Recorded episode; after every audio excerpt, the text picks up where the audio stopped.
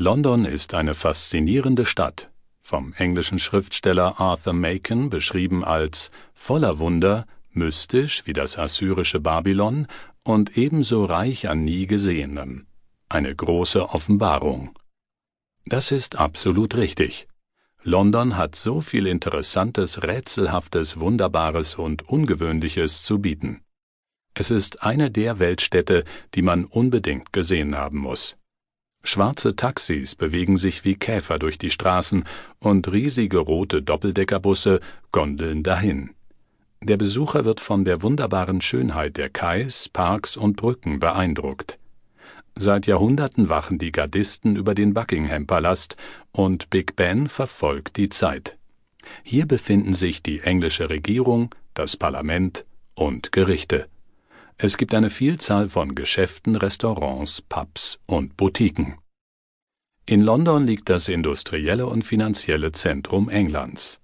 Gerne begrüßt man hier unternehmenslustige und talentierte Menschen aus allen Ecken der Welt, und es spielt die Hauptrolle im kulturellen und politischen Leben des Landes. Hier sind interessante Museen, feine Galerien, klassische Theater und moderne Konzertsäle zu finden. Es gibt eine Fülle von Kirchen, die die Heiligkeit Großbritanniens schützen. Die Stadt wurde 43 nach Christus gegründet, als die Römer unter Claudius England besetzten. Der Name London stammt vom römischen Londinium ab. Damals war es eine kleine Stadt, jedoch militärisch und wirtschaftlich bedeutend 61 nach Christus wurde sie von Bodiceas britischer Sippe in Grund und Boden verwandelt und erst 100 Jahre nach Christus wieder aufgebaut.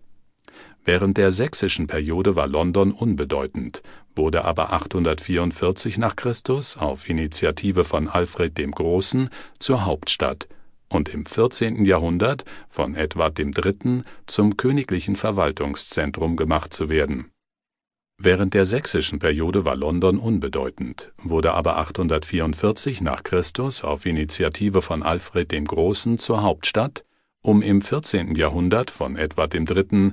zum königlichen Verwaltungszentrum gemacht zu werden, was schließlich ihren Status der Hauptstadt bestätigte. London hatte schwere Schläge zu ertragen im Jahre 1665 fielen 70.000 Londoner der Pestepidemie zum Opfer und ein paar Jahre später zerstörte der große Brand fast die ganze Stadt. Der Wiederaufbau brachte Aufschwung, und schon bald wurde sie das kommerzielle, finanzielle und maritime Zentrum Englands und wurde zur bevölkerungsreichsten Stadt des Landes, die sie noch bis heute geblieben ist. Heute leben sieben Millionen Menschen in London es ist eine tolerante und weltoffene Stadt mit einer großen Anzahl von Einwanderern aus Italien, Griechenland, Zypern, Schottland, Irland, China, Indien, Pakistan und vielen anderen Ländern der Welt, die insgesamt ein Drittel der Bevölkerung bilden. Zu verschiedenen Zeiten haben herausragende Persönlichkeiten nicht nur aus England, sondern aus der ganzen Welt hier gelebt. Die Architekten Christopher Wren und James Gibbs, die Schriftsteller Geoffrey Chaucer und Charles Dickens, Oscar Wilde und Bernard Shaw, die Dichter William Shakespeare und John Milton, die Künstler Thomas Gainsborough und William Hogarth und viele mehr waren hier heimisch. Die Beatles und Pink Floyd haben hier ihre Weltkarrieren begonnen. In London befindet sich ebenfalls das Bildungszentrum Englands mit zwölf Universitäten, der Royal Society, der British Academy und unter anderem den Akademien der Künste, Musik und des Tanzes. Die offizielle Sprache Großbritanniens ist Englisch, seine offizielle Religion der Anglikanismus. Die Einwanderer bewahren zudem ihre eigenen Religionen, so dass London Heimat der Orthodoxie, des Judentums, Islams und Buddhismus ist. Die Stadt steht an den Ufern der Themse die am Hampton Court in die Stadt durch Greenwich und dann ins Meer fließt.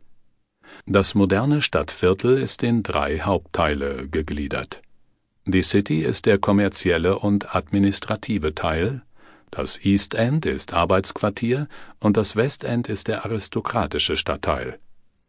An Wochentagen ist die City der lebhafteste Teil der Stadt, der sich aber am Ende des Arbeitstages leert